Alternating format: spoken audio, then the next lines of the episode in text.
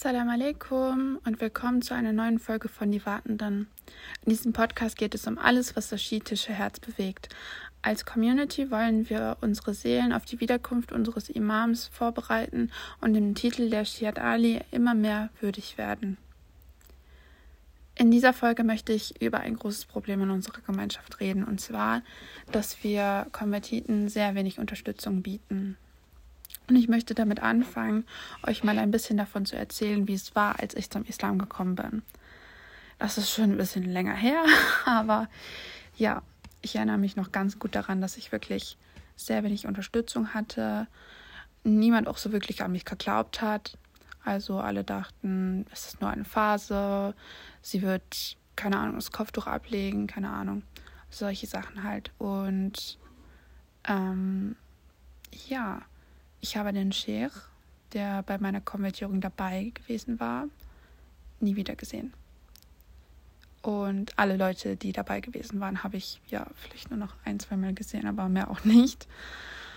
Und ja, eigentlich hatte ich gar keine Unterstützung.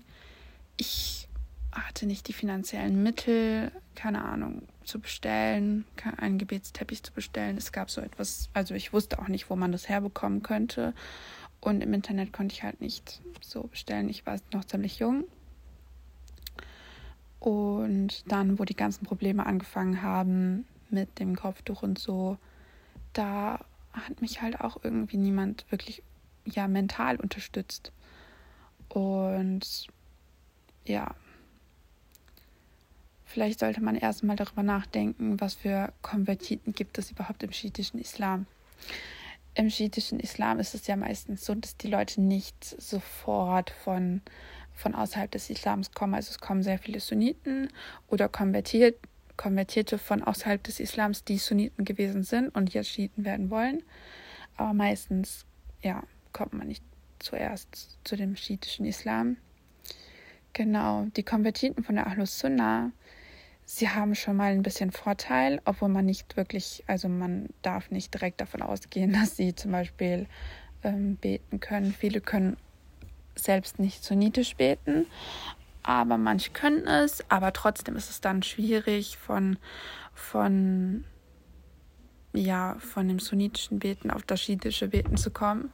Es sind ja doch einige Unterschiede und ein paar Texte, die man lesen lernen muss. Äh, nee, lernen muss.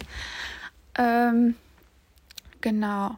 Die Geschichten der Propheten können sie meistens ja schon in, in, in und auswendig.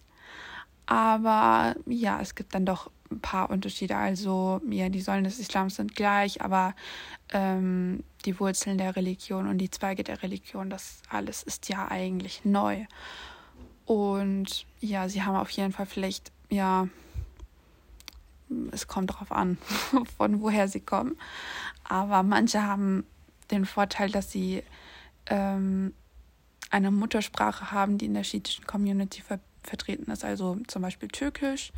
Das ist ja mehr oder weniger ziemlich einfach. Ähm, falls dann doch Konvertiten von außerhalb des Islams kommen, ja, die brauchen wirklich bei allem Hilfe. Also die brauchen Hilfe beim Gebet, bei den grundlegenden Regelungen, also was Haram, was Halal. Ähm, sie brauchen Anschluss an die Community. Natürlich brauchen die Ahlus auch, die von der Ahlus auch Anschluss an die Community, aber es ist ja vielleicht ein bisschen einfacher bei ihnen. Und sie brauchen Material auf Deutsch. Ähm, und man muss ihnen wirklich beistehen. Also es ist sehr, sehr schwierig, wenn man, keine Ahnung, eine nicht-muslimische Familie hat und sich dann als Muslim outen muss. Also, was läuft in den meisten Fällen bei einer Konvertierung falsch? Ähm, meiner Erfahrung nach ist es so, dass die meisten Menschen kommen in die Moschee, sie konvertieren und man sieht sie nie wieder. Und im schlimmsten Fall sieht man sie dann irgendwann wieder bei irgendwelchen salafistischen Vorträgen. Das, Pro das Problem ist nämlich, dass die Salafisten sich das zunutze machen, dass es so wenig Halt für Konvertiten in liberalen, ich sag jetzt mal liberalen Moscheen gibt.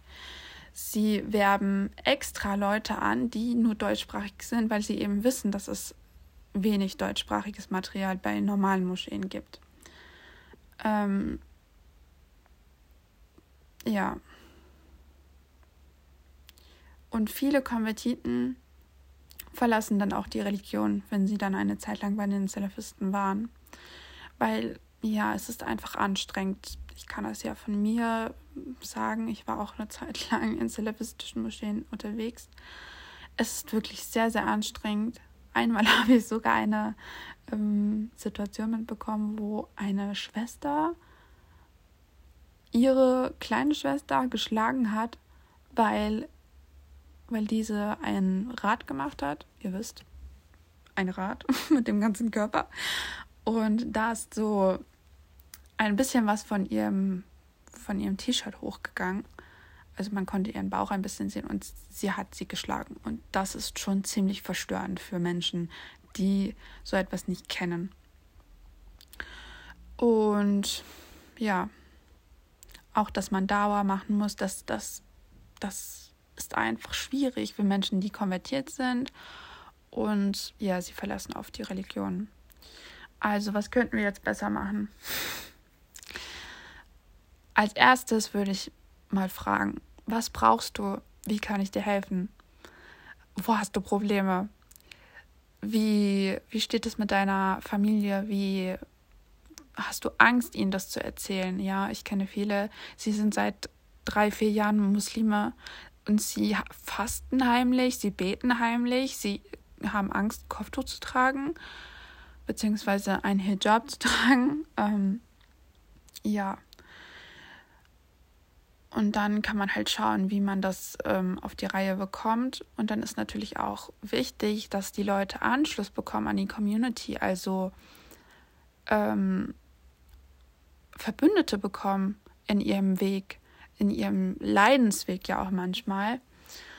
Und was auch wichtig ist, ist, dass man Zugang zu Infomaterial bereitstellt, also Bücher, Flyer, Anleitungen zum Gebet, Links zu Vorträgen und auch den Leuten sagt, wo bekommt man die ganzen Sachen her? Also ja, im besten Fall kennt man ein paar ähm, türkische Geschäfte schon oder so etwas, aber Einige kennen das halt nicht oder sie haben nicht die finanziellen Mittel oder keine Ahnung.